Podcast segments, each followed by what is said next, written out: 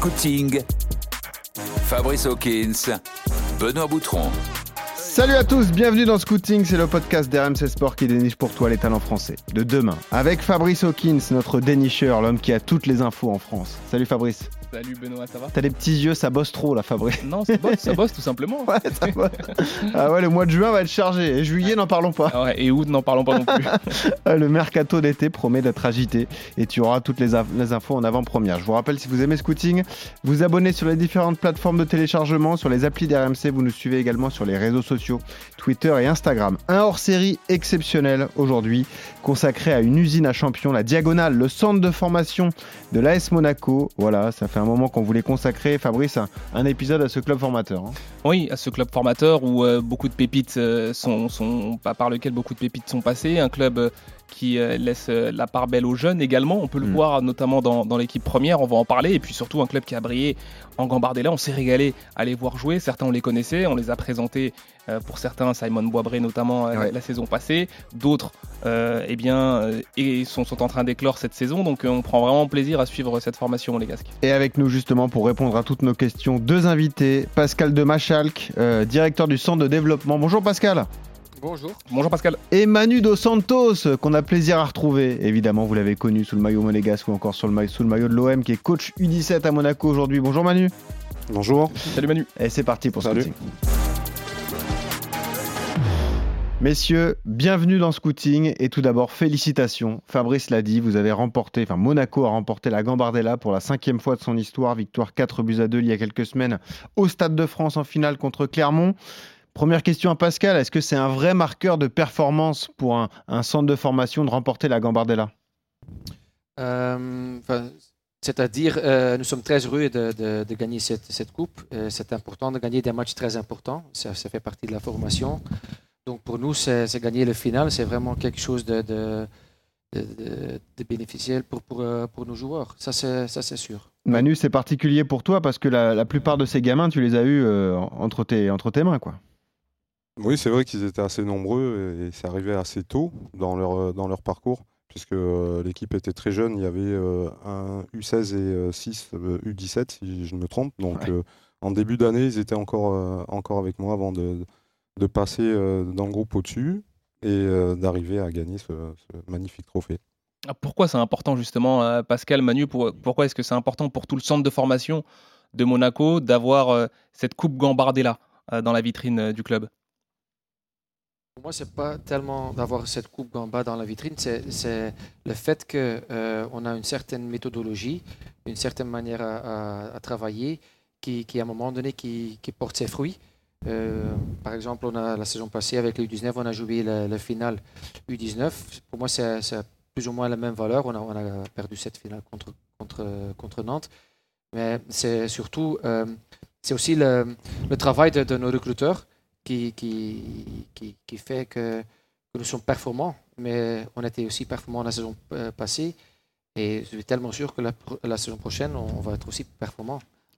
Et vous vous appuyez sur un outil de travail qui est formidable et qui a été inauguré en, septembre dernier. Voilà, c'est la diagonale. Voilà, on appelle ça la diagonale, le centre de performance de, de l'AS Monaco.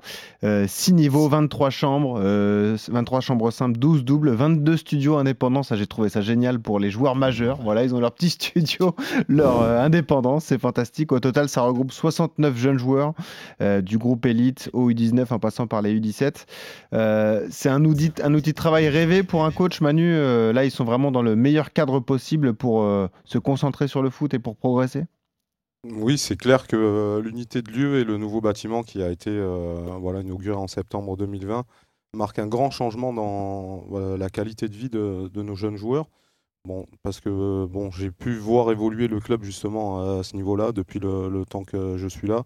Et aujourd'hui, le fait d'avoir tous les, jeunes au même endroit, de pouvoir se côtoyer au, au quotidien, échanger avec les plus grands, ça crée une, une certaine dynamique.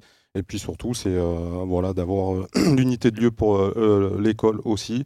Eh oui. C'est pratique au, au quotidien parce que jusque-là, c'était assez problématique dans- en termes de logistique. Et là, il y a beaucoup de, de problèmes qui, qui sont réglés. Oui, justement, euh, Pascal, Manu parle de, de l'école. C'est important, évidemment, de, bien étudier à côté du, du, sport, du foot. On sait que pour beaucoup d'entre eux, ils ont ce rêve d'aller euh, tutoyer l'équipe professionnelle, d'aller en professionnel et de signer le, le, premier contrat pro. Mais c'est important aussi d'être performant à l'école. C'est le sens de votre propos oui, absolument. Euh, ça fait partie de notre mission. Donc, nous voulons avoir des, des, jeunes qui sont prêts à un moment donné à gagner des prix individuels et collectif. Donc, euh, ça, c'est, mais ça, c'est pas le plus important. Pour réaliser ça, il faut, il faut avoir euh, des personnes qui, qui, sont bien formées comme, euh, comme des bonhommes. Et ça, c'est la partie de scolarité. Pour nous, c'est important que les jeunes montrent qu'ils sont prêts à faire que ils n'aiment peut-être pas complètement, mais qu'ils sont prêts, sont prêts à, faire leur, leur, mieux et d'atteindre de, atteindre cet objectif de, de, de cette bac avec même avec un peu de, de, même de, trouver des difficultés, mais, mais, à la fin résoudre le problème et atteindre leur bac. Difficulté, mais 100% de réussite au bac euh, sur euh, l'an dernier, donc on vous félicite évidemment. Manu, tu files un coup de main parfois en maths ou, en français, en philo ou pas Non?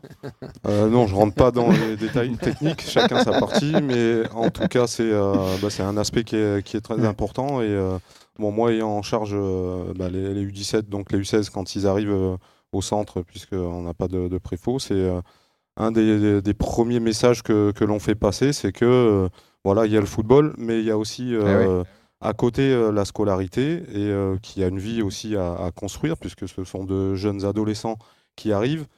Le, ils savent très bien pertinemment que, même s'il faut le répéter souvent, pas tout le monde malheureusement ne va réussir à, devenir professionnel et que nous, on veut qu'ils soient des, euh, des, hommes, comme l'a dit Pascal, et que ça passe par euh, voilà, être euh, structuré, que ce soit sur le terrain, mais aussi dans, dans la vie de tous les jours à travers le, la scolarité, ça peut leur permettre de rebondir euh, derrière. On est content que tu sois là, Manu, parce que euh, tu es un vrai symbole du club. Hein. Tu as été formé à l'AS Monaco, tu es coach des U17, donc tu fais la passerelle entre les, les, très jeunes joueurs et ceux qui vont intégrer les U19 et ensuite peut-être l'équipe première. C'est quoi l'ADN de l'AS Monaco, Manu Dos Santos, alors? L'ADN de l'AS Monaco, depuis très longtemps, ça a toujours été de s'appuyer sur, sur, sur la formation, d'arriver à, voilà, faire grandir des joueurs au sein de l'académie pour pouvoir jouer euh, en équipe première, même si la tâche est, difficile parce que euh, bon, on sait que l'AS Monaco a de grandes ambitions, il y a souvent euh, de, grandes équipes et donc la tâche est difficile, mais tout est mis en place pour justement préparer ces joueurs à arriver à, jouer avec, dans, dans, ces grandes équipes. Tiens, justement, pour illustrer tes propos, on a eu la chance de s'entretenir avec Edan Diop, l'une des révélations monégasques de cette saison de Ligue 1. Edan a, 18 ans, c'est le frère cadet de, de, Sofiane. Il a du temps de jeu avec les pros désormais. Il vient de percer au, plus haut niveau. Il est issu du centre de formation. Il nous explique justement comment il a fait son choix à l'époque de rejoindre le centre de formation de la SM, la Diagonale. Écoutez. Il y a une histoire derrière ce club de grands joueurs qui sont passés par ici. Trezeguet, Henri, Mbappé. En plus, quand moi je signe, c'est l'année d'Mbappé. Il est meilleur buteur, Ligue des Champions, demi-finale. Je me suis dit, un jeune qui sort, c'est pas, tous les clubs qui font ça en vrai. Donc euh, le choix n'a pas été difficile. Ça m'a donné de la confiance pour même aussi ma famille. Je vois Monaco en demi-finale, donc euh, le, choix a, vite été fait. Aujourd'hui, euh, messieurs, il n'y a plus de réserve à l'AS Monaco, comme d'autres clubs. Vous avez fait le choix de supprimer la, réserve, comme le Paris Saint-Germain par exemple. Donc les joueurs de, 18-19 ans qui ne sont pas encore prêts à jouer avec les, professionnels eh bien, font des matchs amicaux tout au long de l'année contre euh, les meilleures équipes euh, françaises, européennes surtout.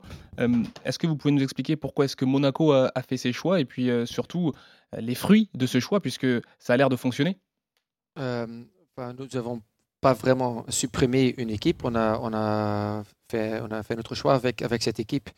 Euh, pourquoi on a fait ce choix? Euh, Je pense que la flexibilité de jouer nos matchs au moment que nous voulons jouer les matchs nous aide beaucoup parce que nous voulons optimiser le temps d'entraînement euh, avec des pros. Donc, par exemple, si nous jouons le dimanche, G plus 1, il y a facilement 5, 6, 7 joueurs du groupe élite qui, s'entraînent avec des pros, des, pros qui ont besoin d'un entraînement plutôt fort. Donc c'est la première fois euh, qu'il peut se présenter avec des autres joueurs des pros, mais aussi au, staff. Et quand tu peux faire ça 30 fois, 40 fois, ça nous aide beaucoup à, intégrer des deux côtés. Ça, c'est un avantage. Euh, l'autre avantage, c'est de, jouer contre des, équipes avec un style complètement différent. Si tu joues Ajax Amsterdam, ou tu joues Chelsea, ou tu joues Slavia Prague, c'est trois fois complètement différent. Et avec tout le respect pour les adversaires de 1, 2, 1, 3, c'était souvent la même façon à jouer. Et maintenant, on a un, programme plutôt euh, divers. Et, nous aimons bien aussi jouer contre des clubs amateurs, ça nous aide beaucoup, mais aussi contre des, académies, les meilleures académies de France, comme l'OM, Nice, Lyon. On a joué euh, il, y a, samedi contre Lyon, on a Rennes, on a eu Lille et, la, meilleure académie en Europe. Donc c'est un, programme très diversifié. Et justement, on a profité de notre entretien avec euh, Edan Diop pour lui poser la question, lui aussi qui a fait partie de ce fameux groupe élite au centre de formation de, de l'AS Monaco. Edan qui nous explique euh, ce que ça lui a apporté de faire partie de ce groupe de joueurs sélectionnés. Écoutez. Déjà, le groupe élite, euh, ça a été un, un, vrai plus pour moi. J'ai fait six mois dans le groupe élite.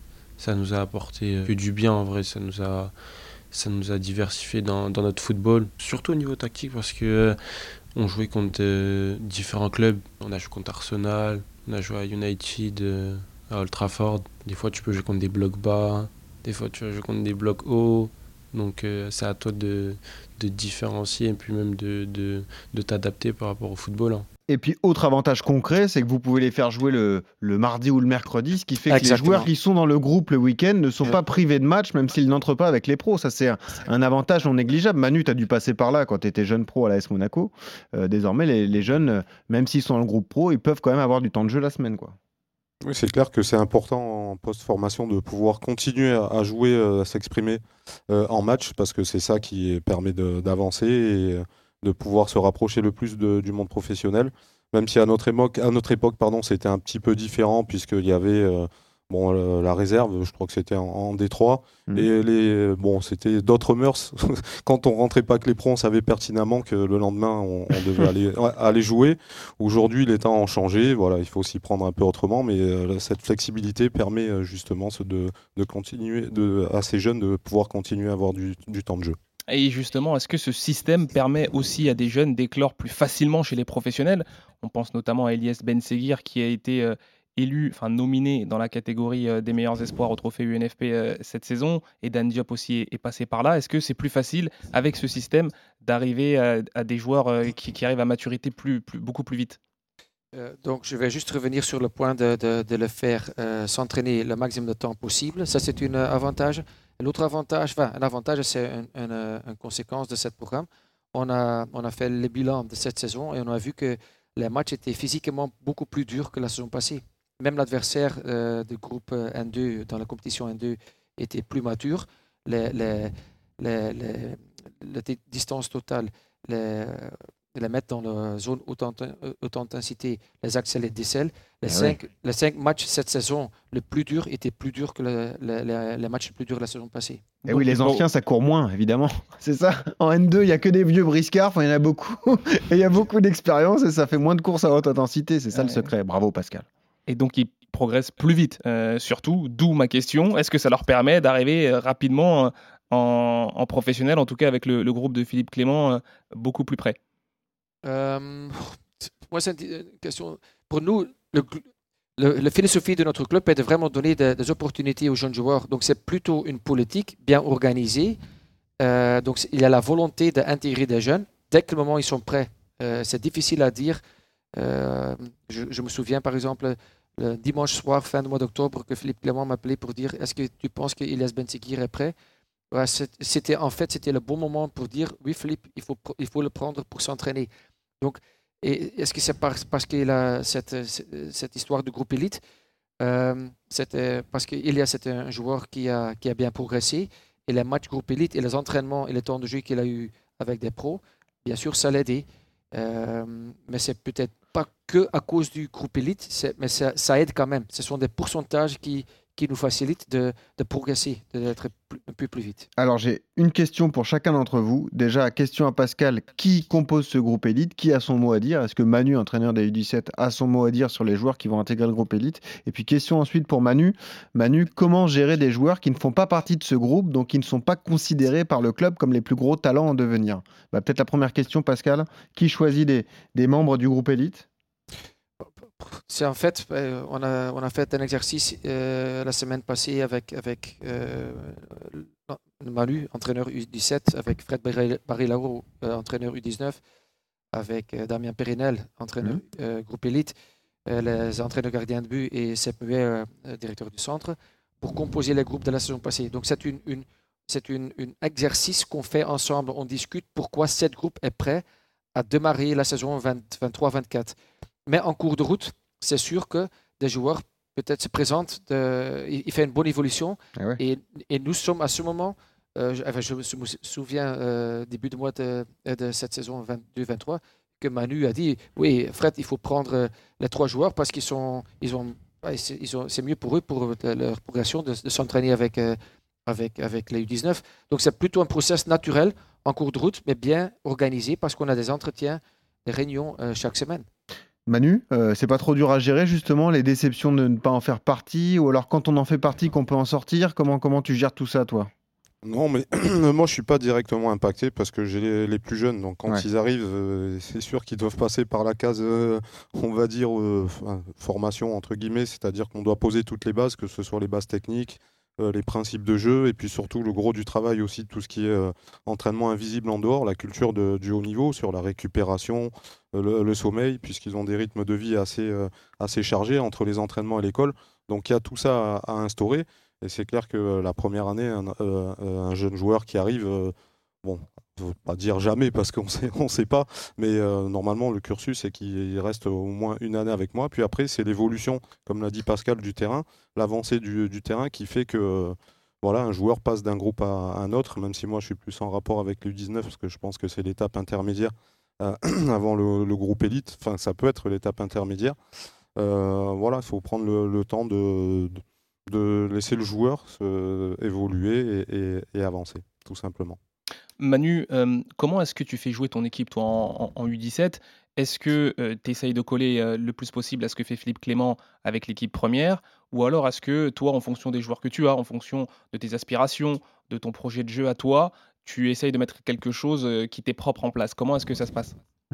Non, en fait, il y a des principes de jeu qui sont propres. On essaie de mettre ça en place sur tout le club, des principes de jeu défensifs et des principes de jeu offensifs.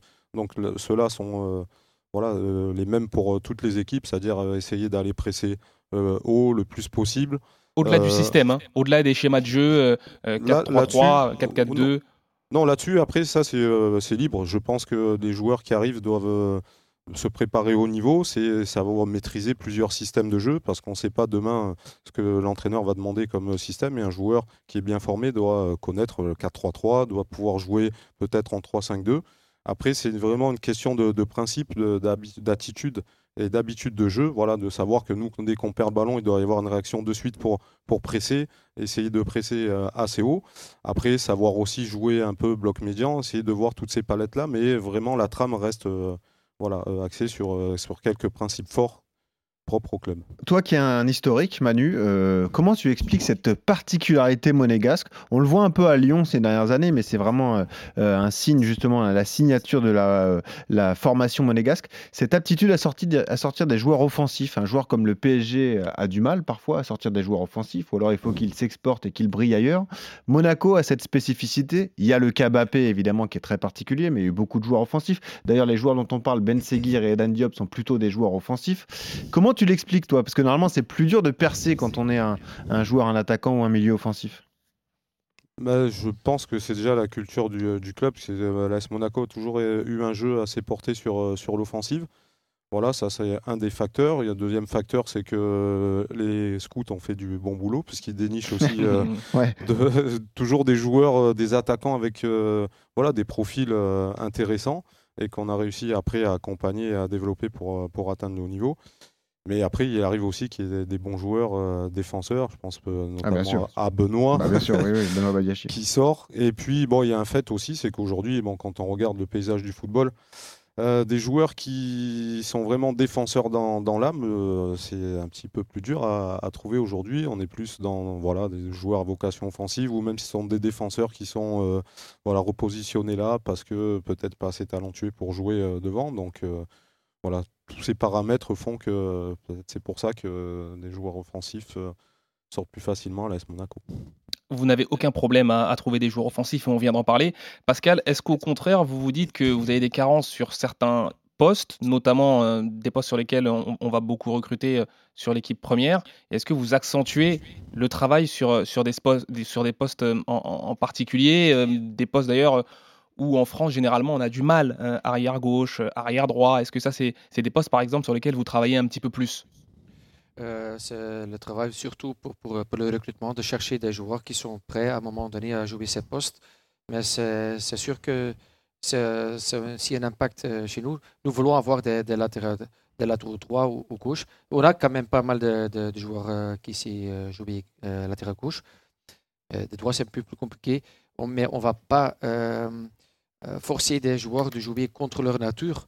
Euh, on, on doit trouver des profils qui sont prêts à jouer cette poste. Et c'est facile ça à trouver ces profils parce que là globalement dans le football euh, de, de très haut niveau, ce qui se passe généralement, c'est que euh, des milieux défensifs ou des défenseurs centraux se retrouvent un petit peu euh, dans, dans les couloirs. D'ailleurs, ils sont pas forcément contents. Mm. Est-ce que vous arrivez vous justement à, à- à trouver des profils qui euh, euh, eh bien jouent à, à- à- à ces postes-là, arrière latéraux, à gauche, à droite?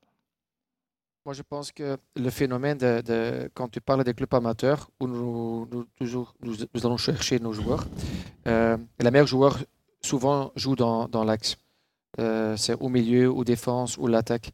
Et euh, si tu es le meilleur joueur de ton équipe, c'est rare que tu joues à ce niveau, tu joues latéral droit. Donc, à un moment donné, euh, à l'âge de 15 ans, les jeunes arrivent à la diagonale. Et, et on remarque que les meilleurs joueurs, enfin, ils ne jouent, pas leur, le, le latéral droit.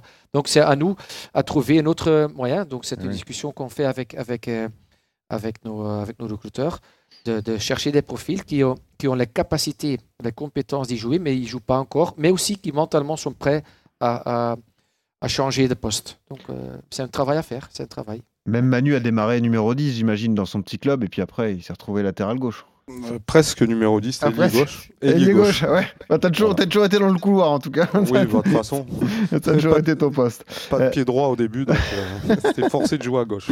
Un mot, Manu, sur le contexte à Monaco, parce que quand on est jeune et qu'on a la chance de grandir sur la Côte d'Azur, c'est quelque chose d'exceptionnel. Est-ce que vous êtes vigilant à ça, justement, à, l'extra-foot pour les jeunes majeurs, justement? Est-ce que vous les surveillez euh, bah, dans, la vie, dans la vie réelle, entre guillemets? Est-ce qu'il y a une attention particulière au club?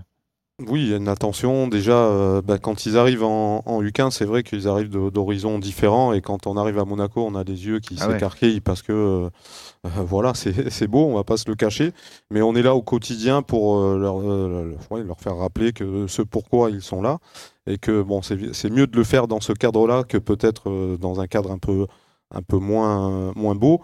Mais ne pas oublier l'essentiel, leur objectif qui est de- de- d'atteindre le niveau professionnel. Puis quand ils grandissent, bon, ça fait déjà 3-4 ans qu'ils sont ici, donc ils sont, ils sont habitués. Mais euh, voilà, c'est euh, aussi, ça fait partie de la formation, puisqu'on les accompagne jusqu'à 18-19 ans. Après, euh, malheureusement, on ne va pas les tenir par la main jusqu'à 22-23 ans. Ça fait partie aussi de, de leur histoire. Est-ce qu'ils sont capables, Eh de- en autonomie, de, bah, de faire ce qu'il faut pour, euh, pour justement être performant le week-end? Parce qu'on s'aperçoit qu'il y a beaucoup de bons joueurs de foot et que si jamais on perd sa place parce qu'on n'a pas eu une bonne hygiène de vie, c'est c'est compliqué. Donc ça, on, on essaye de les, euh, les, les- les éduquer dans ce sens-là jusqu'à un moment pour arriver à l'autonomie. N'oublie n'oublie pas aussi que le- la semaine de, de nos jeunes sont vraiment très chargées. Ah oui, bien Il- sûr. Il y a l'école, il y a des, des entraînements, mais aussi les soirées, il y a les études. hein. Les jeunes, ils font des cours de 13h30 l'après-midi jusqu'à 18h30. Ils mangent, et après trois fois, ça veut dire lundi, mercredi et jeudi, ils ont des études. Donc, le, le temps libre, c'est Ouais. quoi? C'est le vendredi soir, mais ils se préparent pour les matchs. Ou si on a le match dimanche, on a l'entraînement euh, encore euh, le samedi matin. Donc, il y a samedi après-midi, mais c'est que ça. Eh ouais. Bon, pas- faut, faut quand même mettre un vigile devant la porte du casino le vendredi soir, j'imagine. Pas que devant le casino, il y a beaucoup d'attractions là-bas. Pascal, il me répond pas. ça se trouve, c'est le cas. T'imagines, un vigile avec la veste de l'AS Monaco, ça serait fou. Pascal, vous m'avez pas répondu. hein, C'est peut-être une réponse. Ah, je vois pas. Je J'imagine vais un faire la nécessaire. Je vais faire la nécessaire. C'est ça. Vas-y, Fabrice. Oui, pour continuer sur, euh, sur les pépites, moi, il y a un garçon qui m'a un petit peu tapé dans l'œil et surtout, euh, bah, lors de son parcours en, en Coupe Gambardella, hein, surclassé, euh, c'est c'est Pape Cabral. Est-ce que vous pouvez nous en dire un mot, messieurs? Oui, c'est un joueur qui est arrivé euh, voilà, cette, cette saison et euh, qui de suite euh, bah, en U17 s'est imposé comme un leader naturel sur, euh, sur le terrain. Voilà, avec des qualités fortes physiques, mais aussi assez bon techniquement. Et voilà, il a su continuer à progresser. Et voilà, juste sa vitesse d'évolution va un peu plus vite que, que les autres. Et c'est ce qui l'a amené à, à intégrer l'équipe justement des, de, la, de la Gambarde au début comme remplaçant, et puis après arriver à bah, justement devenir titulaire et euh, être décisif euh, même euh, lors de la finale. Un excellent milieu de terrain, hein, Pape Cabral, qui est amené à, continuer en tout cas à gravir les échelons si, si, si poursuit sa progression. Et puis, dernière question pour tous les deux, messieurs. Euh, vous avez la chance euh, d'avoir, euh, au niveau du staff professionnel, un coach qui adore travailler avec les jeunes. Ça, c'est un avantage pour votre boulot à vous deux de, tous les jours? Parce que Manu, oui, toi, tu coaches les U17, mais tu as un regard sur les U19 parce que c'est des joueurs que tu as vu grandir. Et pour toi aussi, Pascal, avoir un coach qui est sensible à la formation, c'est essentiel à Monaco? Moi, je pense que ça va être très logique. le club a cherché un coach qui, a déjà montré qu'il est prêt à jouer, à faire jouer des, jeunes joueurs. Sinon, je ne pense pas que tu peux devenir un coach de, de Monaco. Et c'est clé pour notre projet. C'est un projet qui, euh, qui est vraiment euh, mis en place, mis en œuvre par, par notre président qui veut jouer aussi eh avec, avec, des jeunes joueurs. Donc, c'est une logique de, de, la politique en général. Donc, et c'est facile à faire. Honnêtement, c'est très agréable en sachant que tu, tu, as des jeunes et à un moment donné, s'ils évoluent bien, qui vont avoir le temps de jeu. Et à ce moment, à ce moment, il, devrait être prêt. Manu, tu t'appuies là-dessus dans tes discours auprès des jeunes quand tu dis, je sais pas, regardez ce que fait Elias, regardez ce que fait Edan. Il y a une chance pour vous d'aller percer chez les pros? Oui, bien sûr, mais il n'y a même pas besoin de parler puisqu'ils sont là de leur chambre, ils peuvent voir le, stade Lu2, ils sont présents à tous les matchs, donc euh, ils, ont la chance de croiser encore Elias qui est toujours à, à la diagonale. Donc euh, voilà, je dis. Ah, il a un studio indépendant, Elias? Ouais, il est toujours, euh, il est toujours là. il est toujours là. Donc on peut le croiser. Et voilà, le fait de le croiser, ils échangent encore. Et donc ça, c'est clair que pour nous, ça nous mâche un peu le travail, même si on va quand même euh, voilà, leur, leur montrer que tout est possible et, et que l'exemple est sous leurs yeux. Bon, Merci Manu Dos Santos d'avoir été avec nous, coach des U17 de l'AS Monaco. Merci à Pascal de Machalc, directeur du centre de développement. C'était passionnant de vous écouter pendant cette demi-heure. On en sait plus sur la diagonale, voilà ce centre euh, qui sort beaucoup de pépites tous les ans. Encore cette année. Les noms sont, sont nombreux, mais ça va continuer évidemment au, fil des ans. Et puis, de toute façon, dès qu'on a une question sur un profil, on vous recontacte. Hein. D'accord Manu, d'accord Pascal? Absolument. Très bien. Bon, super. Merci, à vous. À bientôt. Et bonne fin, bonne fin, de saison pour toutes vos équipes. Merci Fabrice d'avoir été là. Merci. merci à toi Benoît. Et on se dit à bientôt pour la découverte d'un nouveau talent. Salut.